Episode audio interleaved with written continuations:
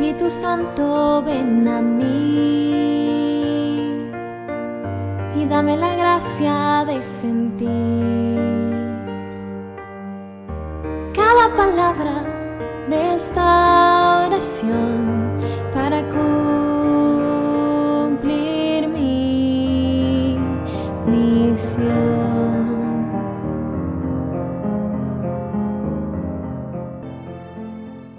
Nos ponemos en estos momentos en la presencia del Padre, del Hijo y del Espíritu Santo.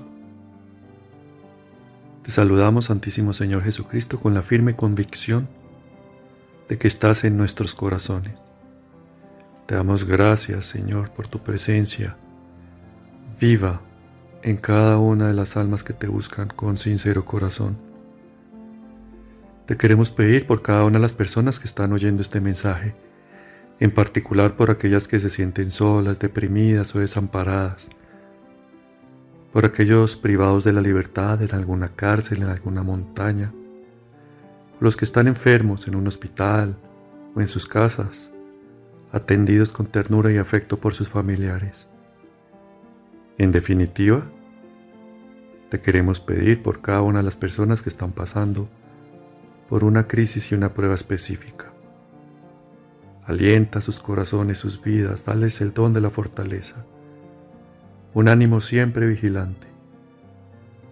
Y a ti, Santísima Madre del Cielo, te pedimos que nos tomes de tu mano, infundas en nuestros corazones la gracia de la llama de amor de tu Inmaculado Corazón.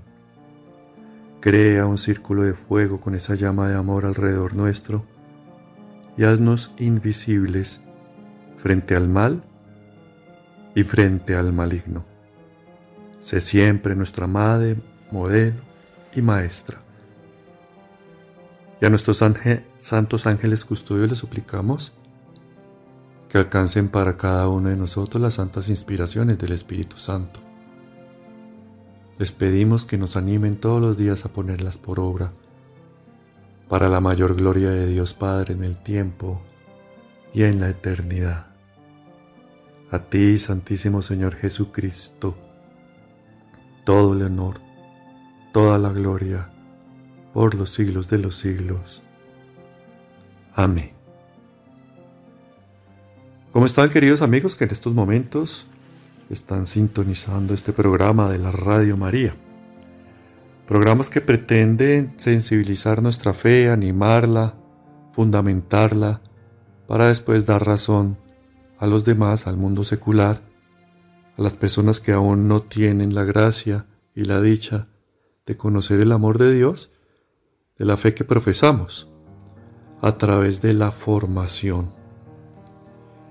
Hoy vamos a hablar un poquito sobre algo muy importante, sobre todo muy actual, siempre es actual, la verdad. Y es el combate espiritual. El combate espiritual es necesario tenerlo en cuenta todos los días porque, como dice San Francisco de Sales, la vida del hombre sobre la tierra es una milicia, es una lucha constante que no tiene cuartel. Siempre estamos en descampado y nosotros decidimos cómo vamos a dar la batalla. Si en una forma desprevenida con el traje inadecuado, por ejemplo, una sudadera de deportes con reflectivos, con tenis, también con reflectivos de muchos colores, pues obviamente con eso somos un blanco fácil para el enemigo. Entonces tenemos que revestirnos de la armadura, pero la armadura, haciendo la analogía con la vida militar, pues el camuflado, el arnés, el arma, el casco, las botas, las municiones, no son otras sino la oración, la presencia de Dios, los sacramentos. Cuando vivimos esta vida así, de esta forma, pues estamos revestidos para la batalla. Y San Francisco de Sales pues nos da una cátedra bien importante. Ustedes saben que San Francisco de Sales vivió en 1618, ¿no? Pues en esta época es que hace estos escritos y, hace, él hace estos aportes para la iglesia. Es de 1600, mediados de 1600.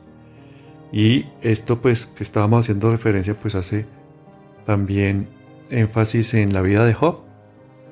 De hecho esta frase no es de San Francisco de Sales, la que acabamos de mencionar, que la vida sobre la tierra es una milicia, sino que es una lucha, es una, es una milicia, es una lucha constante, es una frase del libro de Job, que tenemos en él un referente sobre la paciencia, la espera en Dios, la confianza en Dios.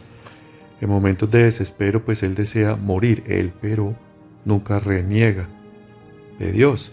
De hecho, su esposa le llega a decir, maldice a Dios y muérete, porque tantas cosas le pasan a su vida, a sus hijos, a su economía, a su vida espiritual y su, también su vida física, que piensan que él está bajo una maldición. Entonces lo mejor es que él muera para que esa maldición no permee a los integrantes de su familia. Y la esposa llega a decir estas duras palabras, esta dura sentencia. Entonces ya nos podremos imaginar la lucha que estaba sosteniendo eh, Job. Usted recuerda que el demonio le pide a Dios permiso para tentar a Dios, para hacerle la vida cuadritos. Y Dios se lo concede, pero no le concede, pues obviamente tiene un límite, porque Dios siempre se mueve en un ambiente controlado. Él da un límite. Tan es así, por ejemplo, teníamos o tenemos el referente en la muerte de Jesús en la cruz. Dios Padre no permitió que a Jesús le fracturaran los huesos. ¿Qué quiere decir esto? Que aún el sufrimiento más acérrimo tiene un límite y se mueve en un ambiente controlado. ¿Por quién? Por Dios. Entonces así las cosas. Y con el ejemplo de Job, que te invito a que pues, lo revises en las Sagradas Escrituras del Antiguo Testamento, la condición normal del hombre es estar luchando todos los días, desde que nos levantamos hasta que ya apagamos la mesita la luz de la mesita de noche antes de entregarnos al descanso nocturno, pues la vida es una condición de lucha y eso es lo normal, porque nosotros tenemos por gracia, pues digo, podríamos decir gracia, o por consecuencia, mejor, del pecado original, pues la concupiscencia, y perdimos ese don de impasibilidad, de inmortalidad y de integridad que eran los que tenían Adán y Eva, donde integridad tenían la capacidad de no pecar, donde inmortalidad, la capacidad de no morir, y donde impasibilidad, la capacidad de no sufrir. Todo eso se perdió. Entonces al perderlo, pues, la condición del hombre es estar luchando todos los días. Y la lucha, pues definitivamente no es contra la carne y la sangre, sino contra los espíritus caídos. Y esto es muy importante, porque sí, la lucha a veces es contra otras personas, pero la principal lucha es contra nosotros mismos. Y contra otras personas la lucha nosotros la ponemos en una categoría de personal, una categoría personal, o sea, pensamos que luchamos contra los defectos, alguien que es una persona que consideramos entre comillas tóxica, una persona que en la cual nosotros no tenemos empatía y que sus defectos pues nos tallan. Y muchas veces se nos olvida que realmente la lucha no es contra esa persona. La lucha es contra los espíritus caídos que están influenciando y deformando el carácter de esa persona.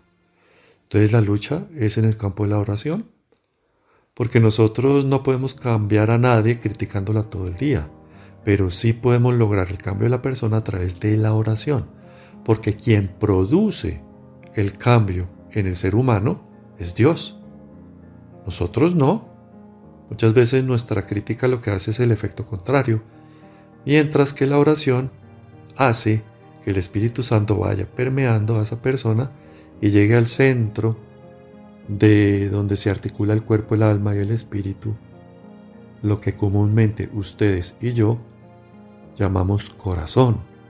Y en ese centro del corazón llega Dios. Inclusive la misma persona está incapacitada para llegar a ese centro del corazón, pero Dios sí lo puede hacer. Y ahí es donde Dios sutilmente, imperceptiblemente, empieza a suscitar el cambio en esas personas. Motivado, ¿por qué? Por la oración. ¿Por qué? Porque Dios dispuso eso. Dios actúa a través de nuestra oración. Sí, Dios escucha nuestros pensamientos. Sí, Dios sabe cuáles son nuestros anhelos, inquietudes, deseos. Dios lo sabe todo eso, pero quiere que se lo digamos. Y a eso se le llama oración, para poder actuar.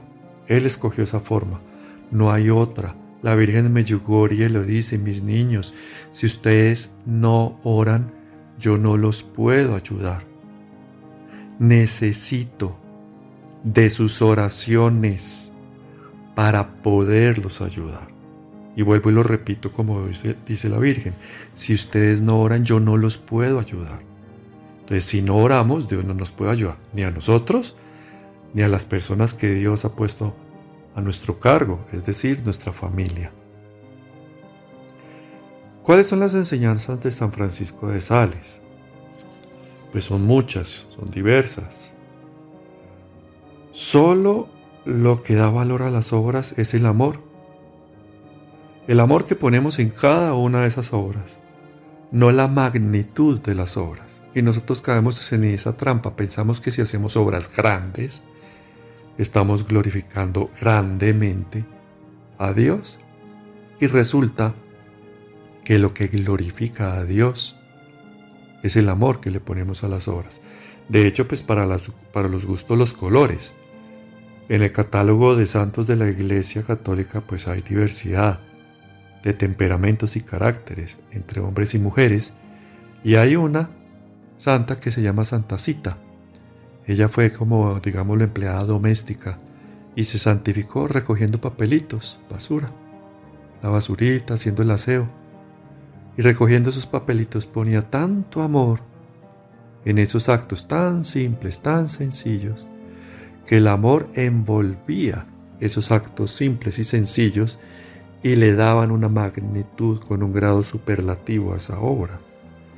Entonces tenemos un referente y tenemos una esperanza para cada uno de ustedes, para ustedes y para mí. Y es que la santidad es posible. ¿De qué depende? Del amor que pongamos en cada uno de nuestros esfuerzos y obras cotidianas. No hacer mucho, sino hacer bien. Porque pensamos que haciendo mucho estamos dándole una magnitud a la construcción del reinado de Dios en medio de los hombres. Y resulta que no es así. No es la magnitud de las obras. No es hacer mucho, como lo estábamos diciendo anteriormente, sino hacer bien. ¿Por qué? Porque las obras las estamos haciendo para la gloria de Dios. Entonces puede ser la obra más pequeñita, más simple, más sencilla, más breve, si la hacemos bien, estamos glorificando a Dios. Entonces no es la cantidad, sino la bondad que ponemos en las obras. Y eso sí que nos tiene que saltar la atención, porque muchas veces podemos caer fácilmente en el activismo. Pensamos que estando haciendo cosas, estamos glorificando a Dios. Y muchas veces se nos olvida que, por ejemplo, la oración bien hecha bien terminada, aunque sea breve, glorifica mucho más a Dios que un rosario, por ejemplo, rezado en una forma atropellada y desprevenida y a toda carrera. Es preferible muchas veces, dicen algunos padres que tienen a su cargo dirigir almas, a veces es preferible rezar una decenita del Santo Rosario bien rezada que todo un rosario en forma atropellada. Entonces, pues, eso puede quedar a la consideración de cada uno de nosotros si estamos o no de acuerdo. Pero si el director espiritual a su dirigido le da esta, esta directriz, precisamente, y la obedece, pues está glorificando a Dios. Entonces, habitualmente vivimos el amor de Dios en las cosas pequeñas porque nosotros no podemos esperar un gran momento para nosotros ser santos, entregar la vida por Dios, hacer una obra magna. No, prácticamente nosotros nos convertimos en lo cotidiano en alfileteros. Y eso es lo que seamos. Parecemos un cuerpo espín, porque nuestra santificación es a punta de pequeños alfileres que se nos clavan todos los días. En la crítica que nos hacen, en la incomprensión, en el cansancio, en la jornada, cuando nosotros nos levantamos, cuando nosotros nos acostamos y nuestro cuerpo ya está padeciendo los rigores de la jornada. Esa es la vida nuestra. Es una vida pequeñita. La vida pública de Jesús fueron tres años, pero su vida oculta fueron treinta. Y esos treinta años, pues, Él se dedicó a eso, a las cosas pequeñas, cotidianas, hechas con bondad, hechas con amor. Tenemos en esto el ejemplo de María Magdalena, que no reconoció a Jesús en el jardinero porque estaba esperando buscar un cadáver o encontrarse con un cadáver. Y si de pronto, que no fue así, los evangelios son elocuentes y lo manifiestan, ella estuviera esperando la resurrección de Jesús, y digo que no fue así porque nadie esperó la resurrección de Jesús, solo la Santísima Virgen María, y cuando llegó Pedro, y muy seguramente Juan, y muy seguramente Andrés, y muy seguramente Santiago, cuando llegaron donde la Santísima Virgen María, ella les recordó la promesa de Jesús, de que iba a resucitar, y en eso encontraron la consolación. Pero María Magdalena, pues según los pasajes, pues no estuvo con la Virgen. Porque si hubiera estado con la Virgen, ella no iría a buscar un cadáver, sino se quedaría con ella esperando a Jesús vivo y resucitado. Pero no lo reconoció. ¿Por qué? Porque Jesús sí, estaba su cuerpo glorificado, resucitado, pero se presentó como un hortelano, pues en apariencia por lo menos, porque María Magdalena no lo reconoció. Pensó que era el jardinero. Entonces, ahí tenemos un referente de cómo Dios aún resucitado se presenta en una forma muy sencilla. O sea, no se presentó con efectos especiales hollywoodenses, con luces estroboscópicas o con un reflector alumbrándolo, señalándolo el Mesías, el Redentor del mundo ha resucitado. No, se presentó como un jardinero, alguien común, tenemos que soportar definitivamente las pequeñas incomodidades, porque esa es nuestra propia santificación, la de ustedes y la mía, que somos de a pie. Dios nos promete la felicidad a cambio de un vaso de agua. Ese es el Dios providente que tenemos, el magnánimo. A cambio de un vaso de agua, nos promete la felicidad eterna. Entonces así las cosas tenemos que aceptar sin discutir, sin disenso, la voluntad de Dios que Él ha diseñado para mí. En otras palabras, dejemos que sea Él quien diseñe nuestra propia santificación. La orientación de la mirada es fundamental. Elegir mirar siempre a Dios. Porque si elegimos mirarnos a nosotros mismos, ¿qué vamos a encontrar? Un cuerpo y un alma llagadas por el pecado. Un cuerpo deformado por el, por el pecado y no transfigurado por la virtud y la santificación de la gracia de Dios. Entonces, si nos miramos a nosotros mismos, hagámoslo de refilón, de reojo, pero que nuestra mirada siempre está y debe estar puesta en Dios y en Cristo crucificado. Como lo decía San Francisco de Asís, lo tengo todo, no necesito nada. Conozco a Cristo y a este, a este vivo y resucitado, pero también pobre. El examen de conciencia no está para ver si somos imperfectos, faltaba más. No podemos perder el tiempo en eso. Lo sabemos. No hace falta hacer un examen de conciencia para darnos cuenta que somos imperfectos. La cruz no hay que mirarla, sino que hay que acomodarse en ella. Como cuando uno va a una excursión. Los scouts, por ejemplo, que armaban la carpa y después de un acto dispendioso de hacer una carpa grande, y uno se va a acostar, preciso le queda a uno debajo una piedrita, una raíz. ¿Qué hace uno? ¿Desbaratar la carpa y moverla? No. Se acomoda uno de la mejor forma posible. Y ya está, a descansar para las aventuras del día siguiente. A Santa Juana Francisca Chantal, cofundadora de las Visitantinas, que fue dirigida por San Francisco de Sales, este santo le dice que con Dios no hay que hacer tratos, ni tampoco hay que darle ideas. En una palabra, a Dios no hay que enmendarle la plana. Inclusive en los evangelios, yo he oído personas que leen un evangelio y lo corrigen. No, lo que Dios quiso decir fue esto y aquello. No, el evangelio es claro. Y Jesús era transparente. Cuando decía algo era o sí o no. O esto es verdadero o esto es falso y ya está. Y tú te comportas de esta manera si quieres entrar al reino de los cielos. Pero esas personas que ya el decálogo de Dios ya lo llevan en dos, yo no mato, yo no robo, y yo no le hago mal a nadie.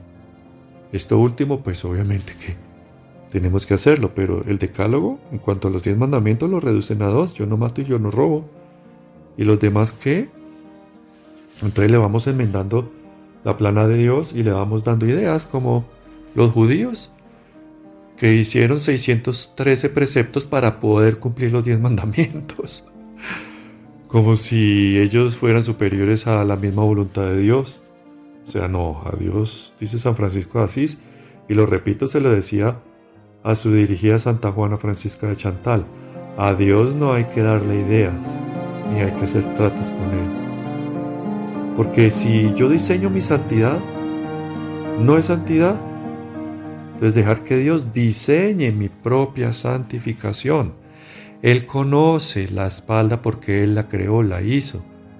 Y Él diseña la cruz para que calce perfectamente en esa espalda. Entonces así las cosas no hay que decirle a Dios que nos quite las cruces, sino que robustezca nuestra espalda. Esto es diferente porque la cruz, nuestra cruz, la diseña Dios. Y si no tenemos cruz, no tenemos santificación. Porque para ser santos necesitamos la Eucaristía, la Santísima Virgen María y nuestras cruces. Y es más, la cruz que Dios diseñó para cada uno de nosotros es el puente que va a permitir que nosotros transitemos de esta vida temporal, inmanente, a la vida eterna, trascendente y esperamos que la vida sea en Dios. Y si no tenemos cruz para cruzarla, pues tendremos una vida eterna, pero no en el paraíso. Ya, ya ustedes sabrán dónde.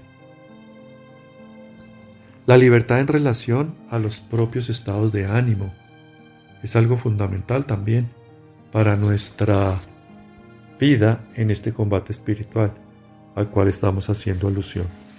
Entonces, esa libertad en cuanto a los estados de ánimo es importantísima robustecerla a través de la voluntad.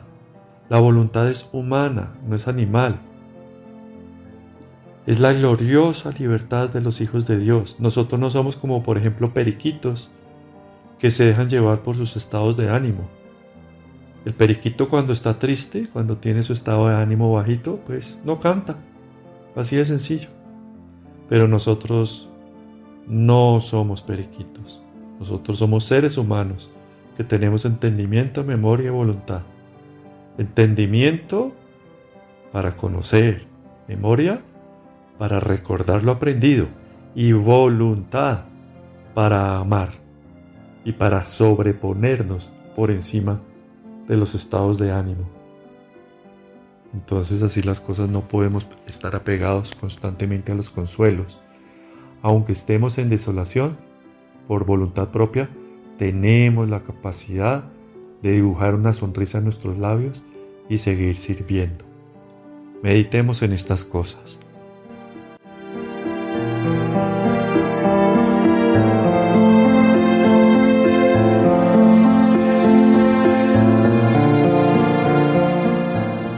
Y bien, siguiendo adelante, como habíamos dicho, no podemos estar apegados a los consuelos. Sí, San Pío de Pietrelcina dice que la vida se transita entre espinas y rosas y muchas veces percibimos que son más espinas que rosas. ¿Por qué? Porque nosotros tenemos la capacidad humana es de fijarnos más en lo negativo que en lo positivo, en lo pesimista que en lo optimista. Entonces nosotros pensamos que la vida tiene más espinas que rosas y se nos olvida que Dios con su gracia supera las pruebas. O sea, el solo hecho de tener aire en los pulmones es motivo para estar agradecidos. O sea, agradecer la vida. Y no lo hacemos porque siempre estamos es en una quejabanza constante. Miramos los problemas con lupa y la magnificación de esa visión eclipsan las múltiples ocasiones en que Dios ha hecho cosas grandes por nosotros. El hecho, por ejemplo, en el atardecer de ver una puesta de sol ese sol que se dibuja, el sol de los venados, que lo llaman algunos, con esos colores anaranjados que tiñen las nubes y se vislumbra aún el cielo azul. Eso es un paisaje con un autor que es Dios mismo, el gran artista, y no lo firma, porque Dios no quiere en este caso tener derechos de autor, simplemente quiere que lo disfrutemos. ¿Damos gracias por eso? No, por lo general no. En cambio, si estamos pidiendo y quejándonos por los dolores que percibimos que superan las gracias y los consuelos de Dios. Entonces tampoco podemos apegarnos a los ejercicios espirituales y a las prácticas de piedad. Hacemos esos balances, esos cuadritos casi que en Excel, con nuestros ejercicios propuestos para cada día y nos ofuscamos cuando no los cumplimos. No, todos estos ejercicios espirituales tienen una razón de ser única y es la de aprender a amar. Muchas personas pueden caer inclusive en la, en la Biblia, en la bibliolatría, la palabra de Dios. La palabra de Dios es fundamental, pero recordamos que como católicos, pues nosotros nos guiamos por la tradición de la iglesia, el magisterio ordinario de la iglesia, y la palabra de Dios a través de la cual Dios me habla. Pero la función de aprender la palabra de Dios y ponerla en ejercicio es una sola, y el aprender, la de aprender a amar. Si queremos resumir la Biblia de tapa a tapa, se la podemos, la podemos hacer en una sola palabra. Ama. Y ya está. Ama. Es el resumen de la Biblia.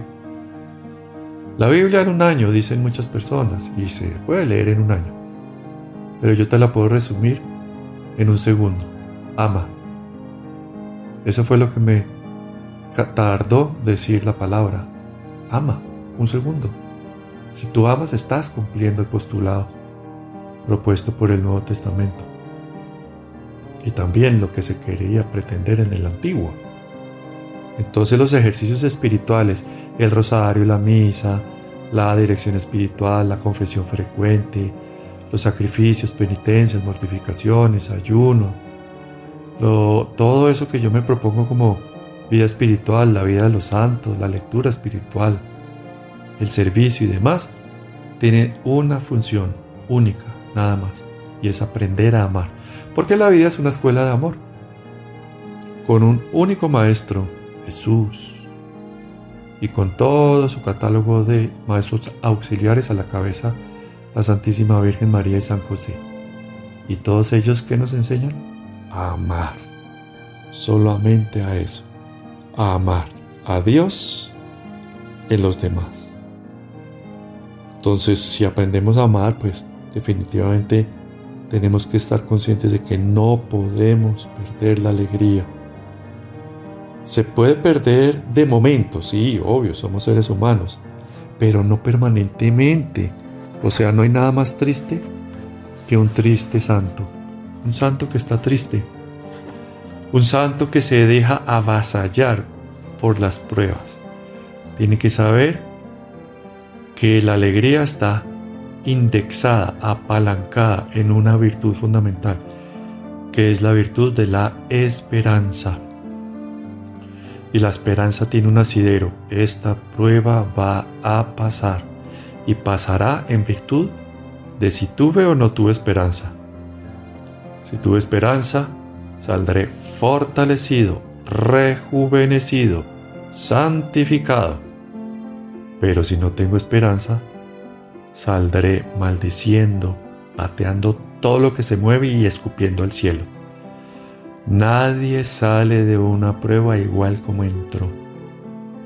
Por eso la esperanza nos tiene que recordar todos los días, esta prueba va a pasar y vendrá una gracia especialísima, la consolación, obvio, pero también una gracia especial que te va a ayudar a tener el don de la fortaleza y seguir adelante, preparándote después de ese consuelo para otra prueba. Porque vuelvo y lo digo, la vida es una milicia. La vida no es un spa. La vida es un gimnasio en el cual nosotros nos estamos ejercitando todos los días. Tenemos que tener entonces así las cosas la santa indiferencia, nada pedir y nada rehusar. Si nosotros viviéramos este postulado, viviríamos más en paz. Nada pedir y nada rehusar. De las cosas que queremos vivir y tener sobre la tierra solamente debemos desear, si tenemos que desear algo, aquellas que sean realmente útiles para conseguir los bienes eternos, parafraseando algo que está consignado en la imitación de Cristo de Tomás de Kempis. Entonces, si quieres tener paz interior, aspira a desear, no desear. Podríamos decirlo así. O sea, nada pedir, nada rehusar a través de los acontecimientos de la vida según la voluntad de Dios. Él va diseñando cada uno de nuestros caminos que se convierten en uno solo y es el que conduce a la casa del Padre. Burlarse de las imaginaciones con respecto al futuro, porque mañana seguirá existiendo Dios. Porque en el futuro, ¿qué encontramos? Ansiedad, ¿Y qué encontramos en el pasado? Tristeza y depresión. ¿Qué encontramos en el presente? A Dios. Dios es un eterno presente, el eterno presente, el presente continuo. La gracia actual se derrama en el hoy, en el ya, en el ahora. ¿Qué sacamos de la ansiedad del futuro? Pues más ansiedad. ¿Qué sacamos de la tristeza y la amargura del pasado? pues eso, más amargura y pasado. Pero en el presente está el divino amor. Y en el divino amor está la paz, el sosiego, la alegría, la tranquilidad, el reposo, el descanso, la gracia, etc. Entonces proceder en todo impasiblemente, o sea, sin sufrimiento, por lo menos sin sufrimiento buscado.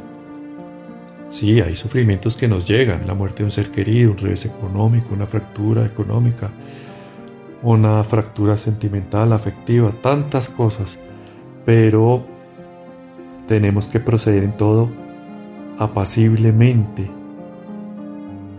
con paz, todo hacerlo con paz, caminar con paz, comer con paz, dormir en la paz de Dios, y no estoy refiriéndome a la muerte, descanso en la paz de Dios, no, el descanso nocturno, sabiendo que Dios nos va a regalar al otro día, en su divina voluntad, un nuevo día para ser mejores personas. Entonces tenemos que así, de esa misma palabra que estamos proponiendo apaciblemente en la paz, subir unas escaleras en paz, bajarlas en paz, Cansar, todo lo que hemos dicho, inclusive trabajar en paz, tener relaciones con los demás en paz. Huir apaciblemente para no caer, hacer el bien apaciblemente, hacer penitencia apaciblemente, etc. En las relaciones con los demás, en esas cruces de palabras que nos ponen sobre nuestros hombres, hombros.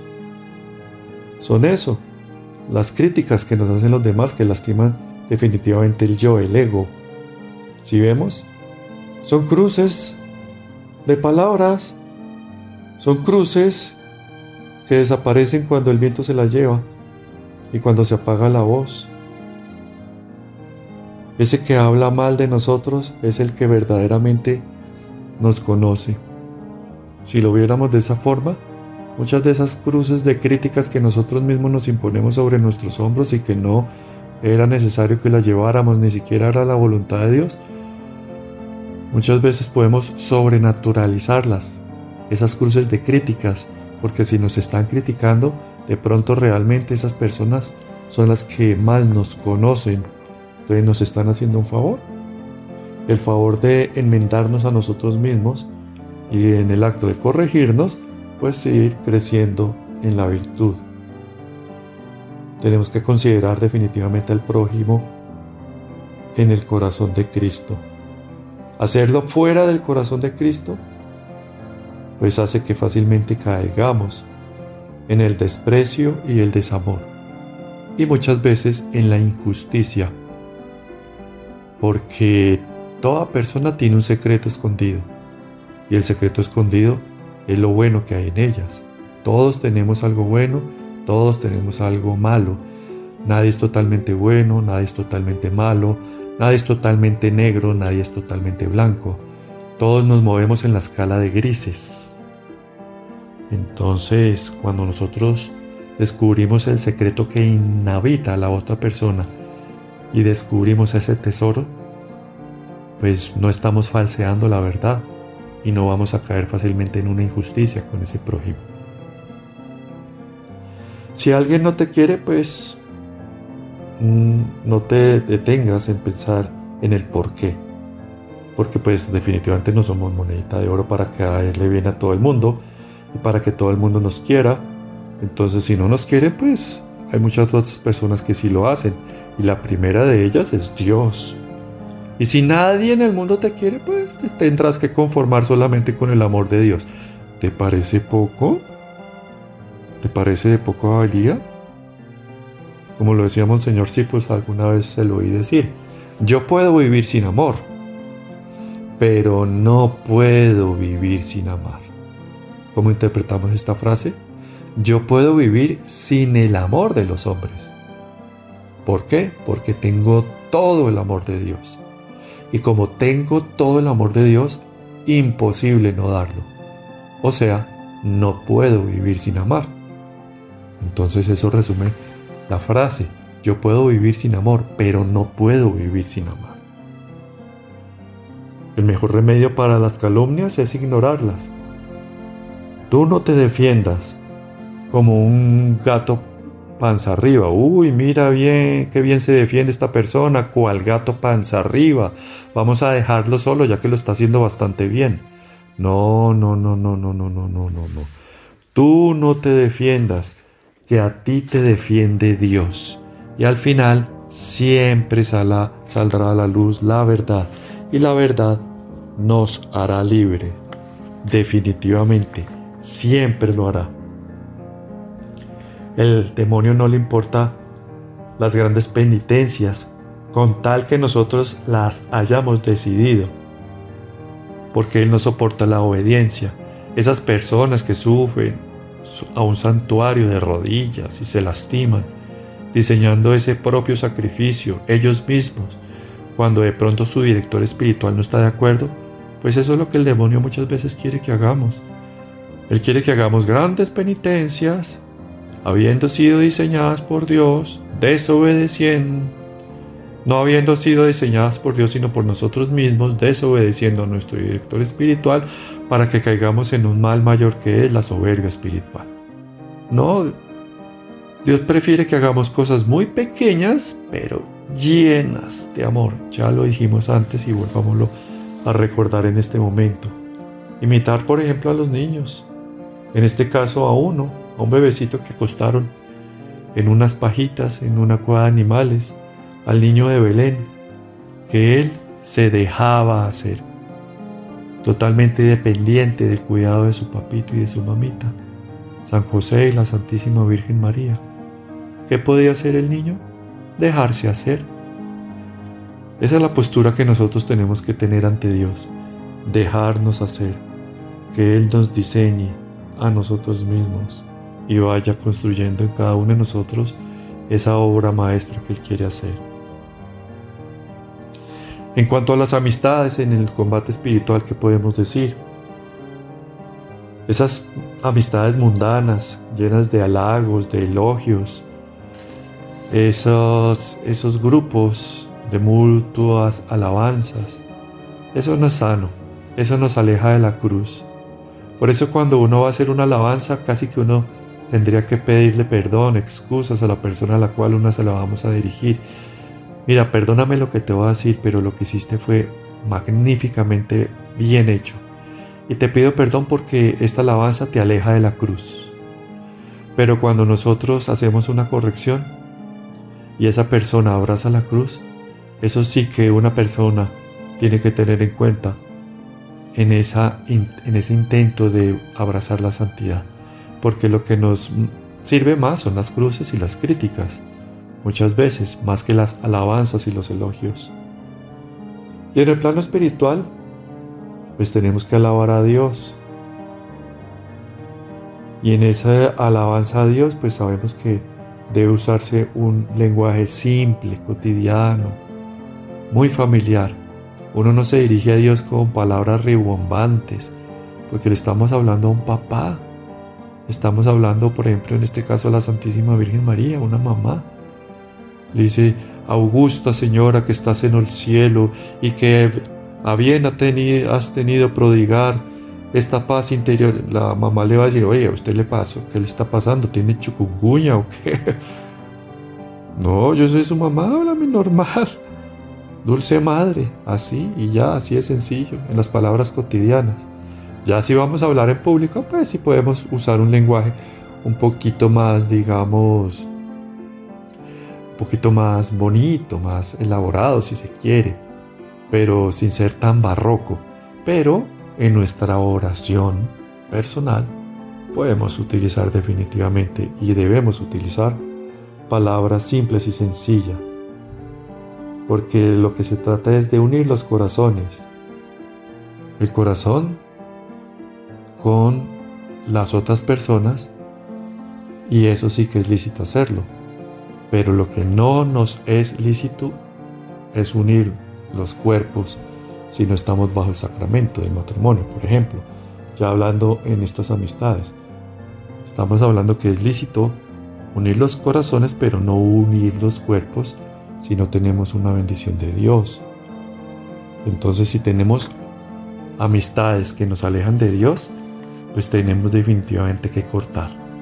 Cortar esas amistades que nos llevan a la perdición, alejarnos de la cruz, alejarnos de la gracia, alejarnos de la salvación. Obviamente, habiéndonos alejado de la santificación. Y si vamos a cortar, hay que cortar, rasgar, romper con esas amistades mundanas. Y si vamos a cortar, saca el hacha y corta de raíz. No hay que pensarlo dos veces.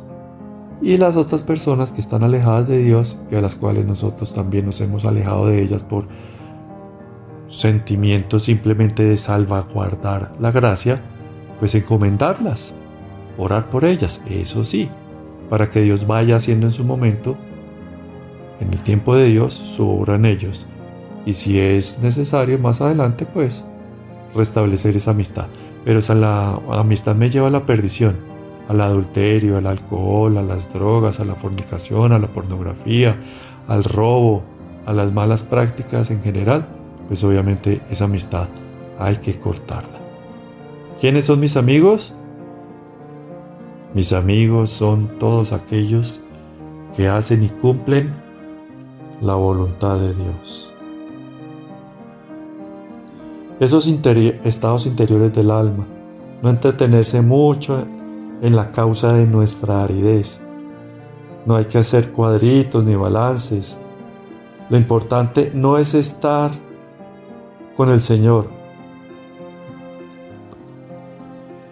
No es el sentir o estar sintiendo la presencia de Dios.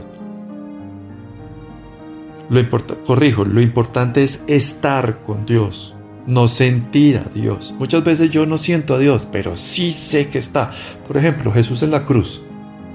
Él no experimentaba a Dios Padre, pero sí que estaba, lo estaba sosteniendo por detrás, pero no lo experimentaba. Por eso dijo esa palabra incomprensible que muchos teólogos no han profundizado en ellas. Eh, eh, en este caso, una de ellas. Dios mío, ¿por qué me has abandonado? Él quería que tuviéramos en Él un referente cuando estamos sufriendo y, quería que supiéramos que era el vértice de su dolor en ese momento. Porque si no, no nos hubiera servido de modelo y no hubiéramos tenido un referente en Jesús cuando estamos sufriendo.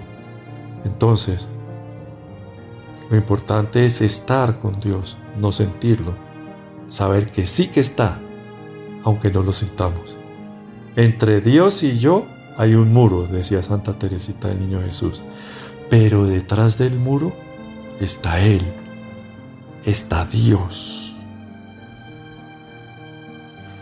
En las tentaciones, ¿qué hacer? Contra la fe y la iglesia, no responder no prestar atención, no pretender romper los huesos.